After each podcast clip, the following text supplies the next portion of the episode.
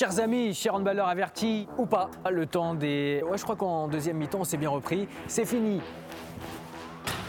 Presque. Alors que les meilleures équipes euh, d'Europe euh, s'affrontent en ce moment même en Autriche, en Norvège ou en Suède, est-ce que vous vous êtes déjà dit, mais pourquoi est-ce qu'il faut un euro sur trois pays? Et pourquoi le prochain mondial en Égypte ne sera que le troisième à être organisé en Afrique? Pourquoi le Qatar a-t-il organisé en 2015 son championnat du monde sans avoir, enfin presque, une équipe de hand?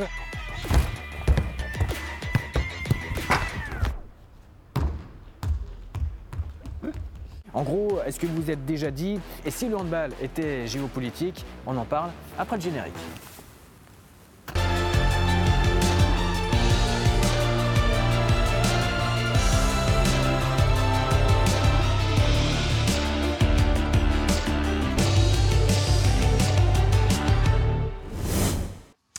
Bienvenue sur RT France euh, pour un nouvel épisode de l'autre match. Euh, le championnat d'Europe de handball débute euh, en Autriche, en Norvège et en Suède.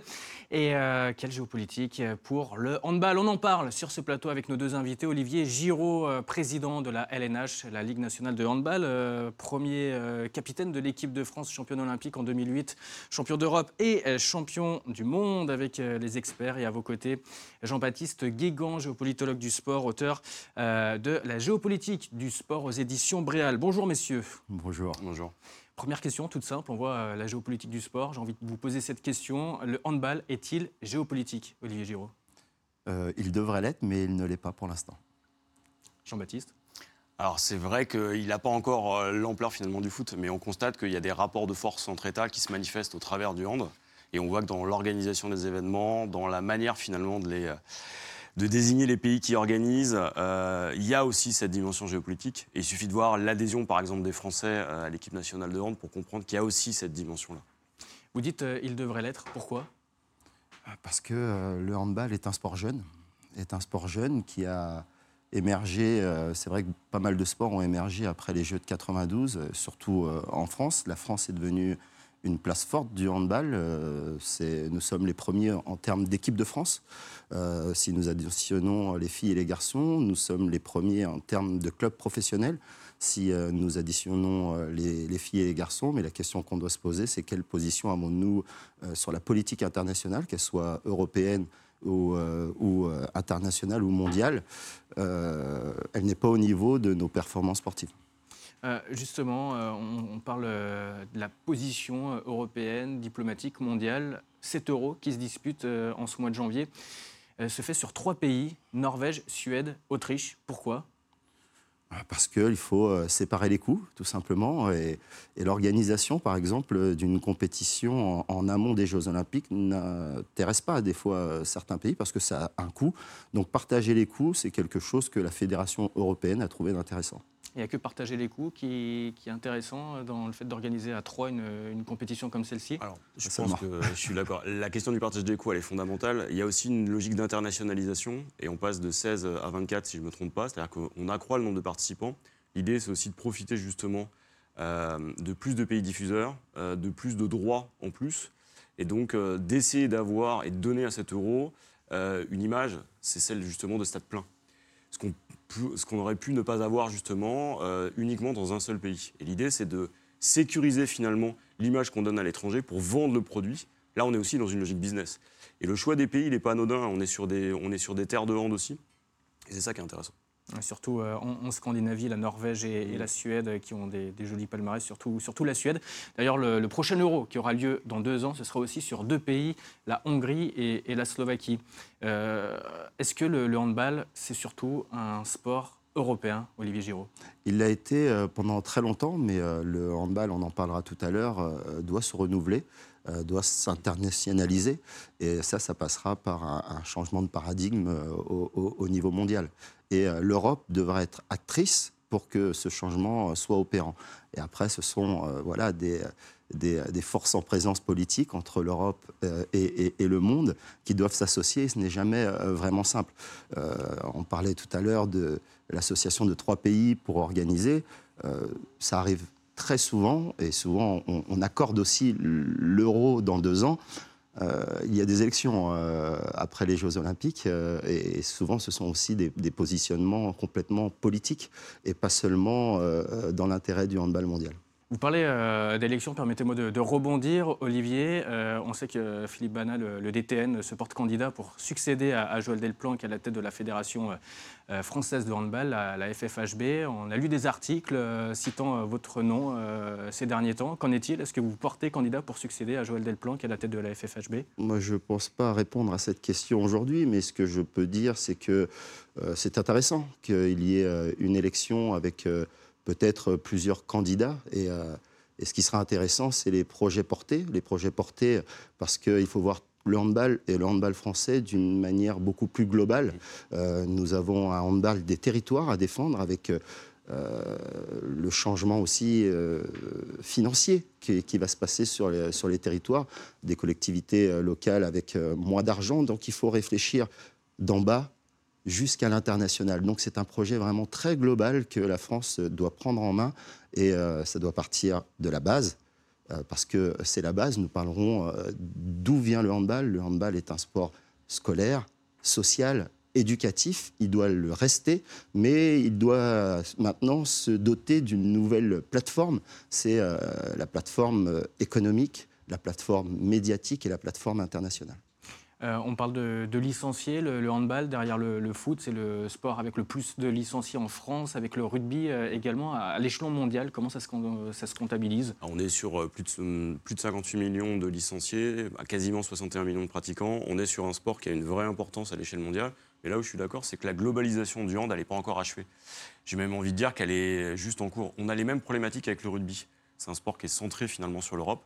Et là où j'ai envie de rebondir sur ce que disait Olivier, c'est que derrière, on a, il, y a, un vrai enjeu avec l'élection euh, finalement qui vient de, qui va se produire. C'est qu'il y a un projet à mettre en place pour euh, le, hand français, mais aussi l'inscrire finalement dans une démarche beaucoup plus large, euh, avec une vraie réflexion géopolitique, hein. c'est-à-dire du bas jusqu'en haut, de la plus petite échelle jusqu'à l'échelle internationale. C'est important, ça va demander de vraies compétences. Et c'est peut-être ce qui manque aujourd'hui au développement du hand à l'échelle mondiale c'est qu'on ne voit pas des personnalités capables de structurer à la fois du côté business, du côté com et euh, du côté clairement géopolitique. Hein.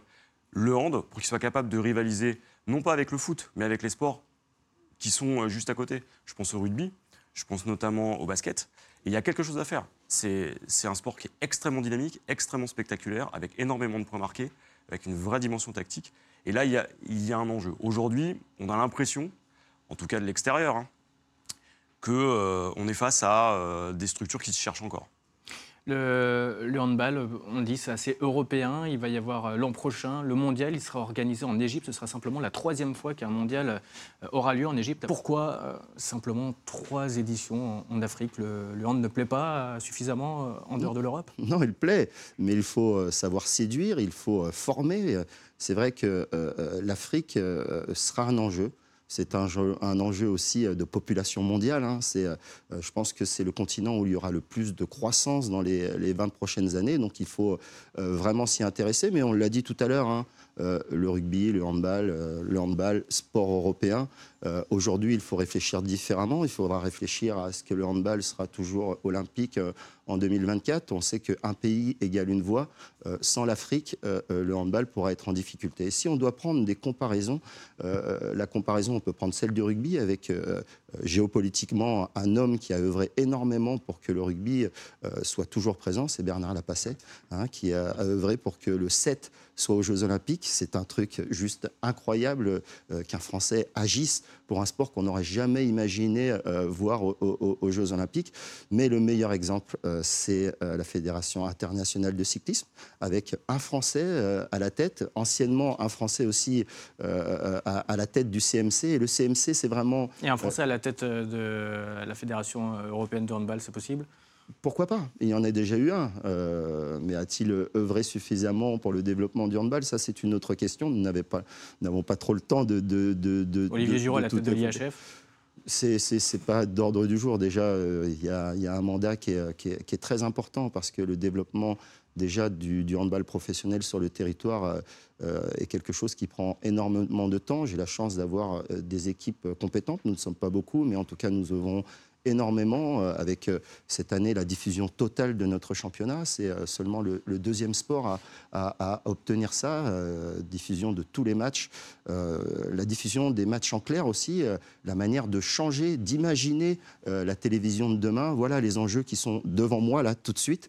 Et après, il faudra. Et qu'est-ce qui va se passer par rapport aux enjeux? On sait qu'il y a des luttes avec l'Allemagne qui souhaite organiser ses matchs de championnat le week-end. Le championnat de France est diffusé la semaine, mais si le championnat de France de venait à passer le, week-end pour aider les Allemands et avoir du coup la Ligue des Champions, quand le championnat de hand français est diffusé mercredi et jeudi, qu'est-ce qui va se passer? Est-ce que le handball peut se retrouver euh, perdu en termes de grille de programme euh, et devenir une niche? Alors le, handball allemand, euh, on voit d'ailleurs Angela hein. Merkel, hein, derrière vous, euh, il y a le lobby allemand qui est là. Avec, avec, avec un joli ballon, le handball allemand a, créé tout simplement ce sport. Ils l'ont dominé pendant, pendant très longtemps. Mais euh, depuis euh, plus de 15 ans, le handball français a, pris sa place avec une vision totalement différente de, de, son économie. Et évidemment que c'est un bras de fer entre les deux plus grandes puissances handballistiques mondiales. Et pour tout vous dire, nous ne passerons pas le week-end le bras de fer a, commencé, la décision est prise, euh, pour deux raisons. Aujourd'hui, euh, il y a une vraie habitude du public à venir le, mercredi et le jeudi sur les matchs professionnels. Et le handball a ce site particulier, c'est que ces pratiquants, on a parlé du nombre de pratiquants tout à l'heure, ces pratiquants, euh, à choisir entre aller voir un match et jouer, ils iront jouer. Donc il faut vraiment avoir cette alternance entre le handball qu'on veut regarder, le handball professionnel, et nos pratiquants. Et il faut toujours penser à la base, toujours penser aux pratiquants. Rien que pour cette raison-là, euh, le handball professionnel ne se déplacera pas le week-end. Euh, Jean-Baptiste Guégan, le handball en Allemagne, c'est une religion? Euh, c'est une religion, c'est une institution. C'est-à-dire qu'il suffit. moi, je vais assez souvent en Allemagne et c'est l'un des sports dont on parle le plus avec la, Bundesliga. on est véritablement face à un phénomène de société. Et c'est vrai qu'on n'a pas encore cette culture-là en France, malgré le palmarès récent. Euh, cette, culture en balistique en France, elle se développe. Elle vient justement des scolaires et du territoire. Elle est portée par les profs de sport et par justement les équipes de France qui en font euh, le sport le plus titré, hein, parce que ça on a tendance quand même à l'oublier et pas assez à le rappeler. Oui, il y a six médailles mondiales pour la France, hein, deux médailles hein. olympiques et euh, trois médailles européennes, si je ne dis pas de bêtises, Olivier. Oui, je pense que c'est ça. Et justement, par rapport à l'Allemagne, là, il y a un vrai rapport de force. Mais ce rapport de force dans le hand, il se retrouve aussi à l'échelle européenne sur tous les autres sujets. Aujourd'hui, malheureusement, la France est plutôt en retrait et derrière le géant allemand. Messieurs, c'est la pause. Vous ne bougez pas, l'autre match revient dans un instant. C'est la deuxième euh, mi-temps, la seconde période de l'autre match. Euh, nos invités n'ont pas bougé, ils sont toujours présents, fidèles au poste. Olivier Giraud, euh, président de la LNH, et Jean-Baptiste Guégan, géopolitologue du, du, sport. Messieurs, on se pose cette question quelle géopolitique pour le handball? Et cette question, pourquoi le Qatar a-t-il organisé son mondial en 2015 Élément de réponse avec Clément Delcourt. Au handball, il est possible d'évoluer sous les couleurs de plusieurs équipes nationales tout au long de sa carrière, à deux conditions posséder les passeports des équipes en question et de n'avoir participé à aucun match officiel avec une sélection nationale au minimum trois ans avant d'en changer. C'est pourquoi, lors du championnat du monde 2015, le Qatar avait une équipe composée en très grande partie de joueurs naturalisés, comme Daniel Saric. Après avoir été sélectionné avec la Serbie puis la Bosnie-Herzégovine, il décide en 2014 de défendre les couleurs du Qatar. Un choix que fait également Bertrand Rouanet, champion du monde avec l'équipe de France en 2011, ou encore Zarko Markovic, ex-international monténégrin. Ensemble, ils deviennent en 2015 vice-champion du monde de handball. Euh, pourquoi euh, Doha a-t-il organisé son euh, mondial en 2015 Olivier Giraud, d'ailleurs, le Qatar qui a terminé finaliste, hein, médaille d'argent, face à la France, justement. tout simplement parce que première chose, il faut avoir les moyens d'organiser euh, un, événement. Et la deuxième chose qui est, euh, qui est moins connue, c'est qu'il y a un amoureux du handball qui aime ce sport. Euh, au Qatar et, c'est assez surprenant. Tami Maltani C'est l'émir. C'est l'émir qui aime ce sport et qui aime à regarder ce sport et qui eh ben, a aidé au développement de ce sport. C'est aussi euh, bénéfique hein, pour le, handball français parce qu'il euh, y a eu la création de ce club, euh, le PSG, qui apporte énormément à l'environnement du handball français et voire du handball européen, donc mondial. Donc plusieurs, plusieurs causes parce qu'il fallait aussi exporter ce sport et je trouve que c'est une important que le handball ne reste pas en Europe. Et même s'il y a des critiques, parce qu'on ne connaît pas tous les tenants et les aboutissants d'une organisation comme celle-là, moi je trouve que c'est une bonne chose. Avoir une équipe comme ça avec beaucoup de joueurs naturalisés, certes qui remporte une médaille d'argent, mais qui depuis fait un peu moins de résultats, euh, des joueurs euh, vieillissants Est-ce qu'il va y avoir de nouvelles naturalisations avec un nouvel objectif peut-être pour, euh, pour le Qatar Jean-Baptiste Gagon Ce que ça pose comme question, c'est surtout le fait de pouvoir changer de maillot comme on change de club. et je pense que le Qatar a, finalement enfoncé un coin dans une politique sportive de toutes les fédérations. La FIFA réagit clairement en expliquant qu'il n'y aurait pas de changement possible de nationalité, sauf si le pays euh, disparaissait. Je pense que la Fédération internationale, euh, en permettant un assouplissement des règles, hein, a peut-être euh, été un petit peu trop loin, parce que beaucoup de gens se sont demandé si ce n'était pas une équipe de mercenaires. Et même si on peut comprendre les logiques qui sont derrière l'internationalisation du hand, on peut légitimement se poser la question sportive, parce qu'effectivement, la sélection du Qatar aujourd'hui, elle n'existe plus. Euh, Olivier, vous, euh, vous connaissez très bien les joueurs de, l'équipe de France, vous êtes encore ami et très proche de, certains euh, cadres. Qu'est-ce qui se disait chez les experts au moment d'affronter les, Qataris en finale en 2015 Est-ce qu'ils disaient que c'est une équipe de, mercenaires également? Bah, Sans langue de bois Sans langue de bois, c'est pas du tout. On n'a vraiment pas pris cette équipe comme une équipe de mercenaires pour plusieurs raisons. On va prendre le cas du français, euh, Bertrand Rouanet. Euh, Bertrand Rouanet euh, a subi pas mal de blessures dans sa carrière, ne trouvait plus de club en France. Il était barré par Nicolas Karabatic, Daniel Narcisse, il, il n'était il n'aurait pas été sélectionné en équipe de France. Il avait un certain âge et il est parti jouer au Qatar. Euh, pendant quelques années. Et quand il lui a été proposé euh, de pouvoir faire un championnat du monde, eh ben, euh, il a accepté pour une fin de carrière refaire une compétition internationale, ce qui ne gênait aucunement les joueurs de l'équipe de France. Et pour prendre le reste de cette équipe, à part les deux gardiens de but où il y avait euh, Saric qui était à ce moment-là l'un des meilleurs gardiens du monde. Et, je pense que c'est euh, ce gardien qui a apporté aussi beaucoup de choses pour que le Qatar arrive en finale. Euh, les joueurs égyptiens, tunisiens qui composaient cette équipe n'étaient pas sélectionnés dans leur équipe nationale. Euh, et, la vraie surprise, c'est euh, euh, le coach Rivera, qui a été l'entraîneur de Barcelone, un Espagnol qui a remporté cinq Ligues des Champions consécutives dans, les, dans les années 2000, qui a apporté une vraie vision à cette équipe et nous étions sur place. Nous Et dans le futur, est-ce que le Qatar va continuer à rester présent dans le monde du hand? Non, je pense qu'ils voulaient marquer euh, cette compétition et, vraiment être compétitifs. Ils, nous ont surpris parce qu'ils se sont entraînés pendant deux ans. La, la priorité était d'être compétitif euh, sur cette compétition, euh, de ne pas être ridicule dans son pays aussi. Et aujourd'hui, leur, leur vision, c'est de construire aussi avec, avec des joueurs qataris, ce qui sera beaucoup plus dur. Mais en tout cas, ils vont se donner les moyens d'essayer d'avoir des joueurs qataris de haut niveau. Toujours compliqué, mais l'Islande y est arrivée avec euh, une population en dessous de, 400, 000 habitants. Le Qatar peut y arriver avec une population inférieure à 300 000 habitants un territoire grand comme la Gironde en France, le Qatar, mais le Qatar qui est présent euh, toujours en handball avec le Paris Saint-Germain. Le Paris Saint-Germain handball, il va y avoir un centre d'entraînement à, Poissy, euh, dans la région parisienne pour, mhm. pour 2022. quel va être l'objectif là du, Qatar, du Paris Saint-Germain? On voit Nicolas Karabatic qui arbore les, couleurs du, PSG handball, tout comme Mikkel Hansen également. international danois bah, Si on regarde le. Là, je vais prendre le PSG dans sa globalité, hein, c'est-à-dire hand, judo et puis foot.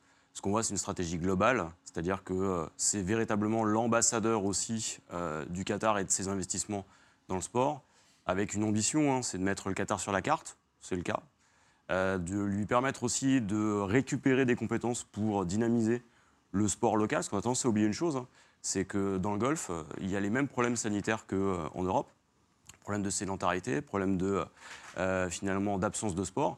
Et là, on est face à des modèles. cest pendant très longtemps, avant que la sélection qatari, euh, je parle de, foot ou euh, de hand, ne réussisse, il n'y avait pas de modèle.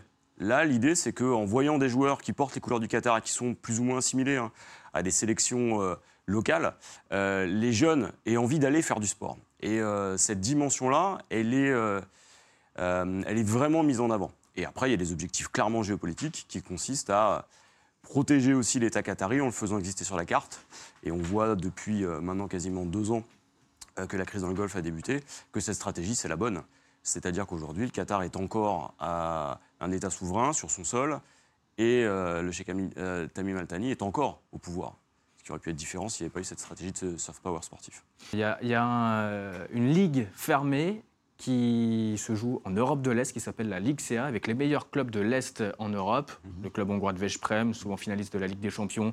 Euh, Skopje, le Vardar Skopje, qui a remporté la Ligue des Champions la saison dernière. Il y a également Zagreb, etc. Et il y a une université de Pékin qui intègre cette euh, ligue fermée, cette euh, ligue CA. Est-ce que c'est un simple coup de com ou est-ce que c'est vraiment la Chine qui s'intéresse au handball? Moi, je pense que c'est au-delà du coup de com', c'est-à-dire qu'il y a une vraie volonté de devenir une puissance globale et la première puissance mondiale en 2049, au moment où on fêtera le centenaire de la République populaire de Chine. Et donc, euh, les Chinois ont très bien compris que pour être une puissance globale et complète, il fallait être une puissance sportive. Aujourd'hui, ils le sont dans beaucoup de sports, mais ils ne dominent pas les grands sports collectifs. Et euh, ils investissent. Ils investissent massivement dans le rugby via Alibaba, ils investissent massivement dans le foot, et ils font avec le hand finalement ce qu'ils ont tenté de faire avec le foot, c'est-à-dire récupérer des compétences et pour ça, il faut former des jeunes. Rien de tel qu'une équipe qu'on place. Alors parfois, on peut se poser des questions sportives hein, sur la question. Mais qu'on place dans des championnats ultra compétitifs, ça permet de faire monter les jeunes, de les faire progresser, de récupérer des compétences et éventuellement d'aller développer des centres de formation performants sur place.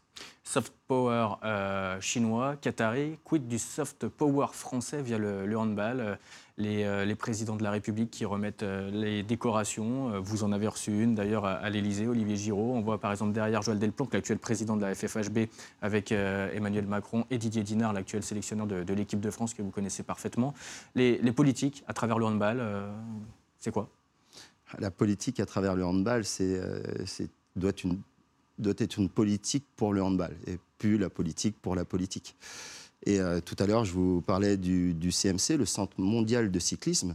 Euh, ce qu'il a apporté au cyclisme, c'est qu'aujourd'hui, je crois qu'il y a à peu près huit sports du cyclisme aux Jeux Olympiques, là où le handball pourrait disparaître. Et leur force, c'est qu'ils se sont servis à Lausanne de ce Centre mondial de cyclisme pour accueillir tous les pays du monde qui n'avaient pas les moyens euh, euh, d'avoir une qualité d'entraînement optimale. Un pays égale un vote.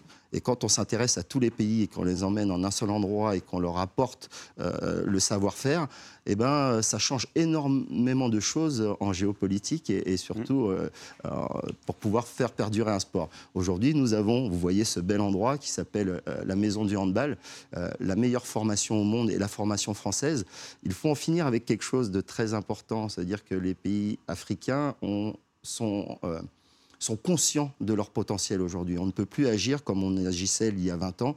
Euh, je vais utiliser un, terme barbare qui s'appelle la France-Afrique euh, en termes de grands frères. Maintenant, c'est euh, frère à frère qu'il va falloir parler avec les Africains et faire venir ces, ces entraîneurs et les former, mais que ce soit eux qui retournent pour apporter cette parole sur le territoire africain. Voilà où est notre enjeu. Euh, Messieurs, on a parlé de, beaucoup de soft power à travers le, handball. Il y a eu euh, un match euh, également qui a permis la réunification des deux Corées à travers le handball. Clément Delcourt.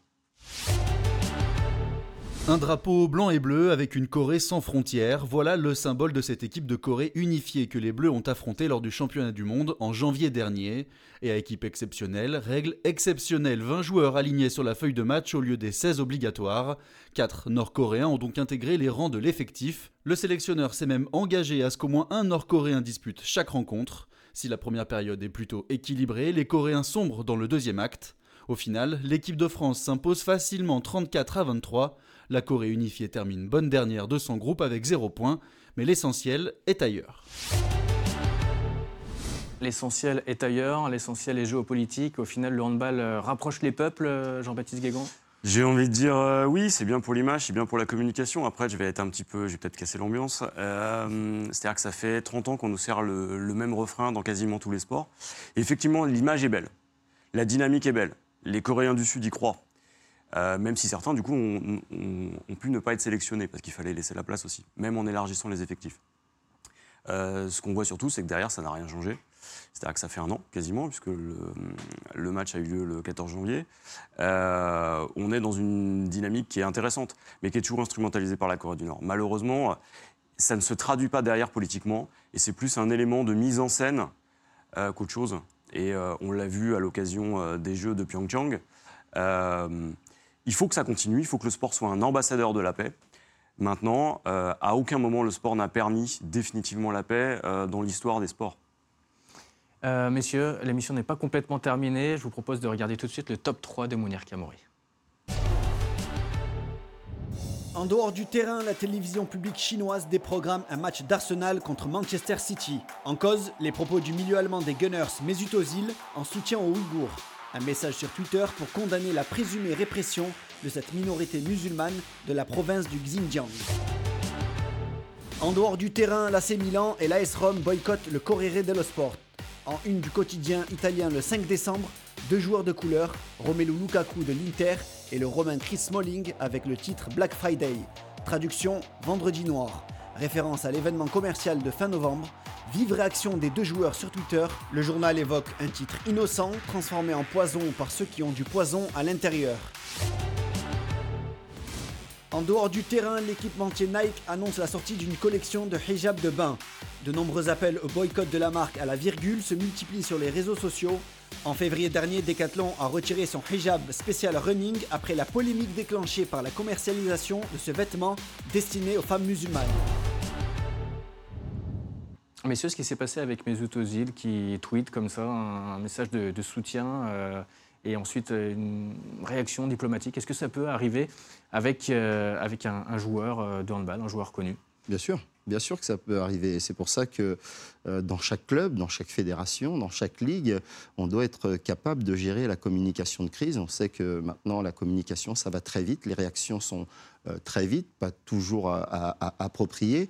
Moi, je partais du principe que lorsque j'étais sportif, euh, euh, j'étais payé pour, euh, pour donner du, bonheur, du rêve, avoir du plaisir sur le terrain, véhiculer une bonne image. Et mes positions politiques n'avaient pas de place à prendre. Et c'est pour ça qu'on pouvait être dans une équipe avec des... des sentiments, des vies totalement différentes, mais avoir un point commun, c'était celui du sport pour réussir. Et, finalement, c'est ça la fraternité c'est euh, vivre ensemble en, ayant, en mettant de côté euh, de temps en temps ce qu'on est personnellement et de trouver des, points communs. Merci beaucoup Olivier Giraud. Merci beaucoup à vous également, euh, Jean-Baptiste Guégan. L'émission est à retrouver évidemment en replay et en podcast sur rtfrance.tv. Bye bye.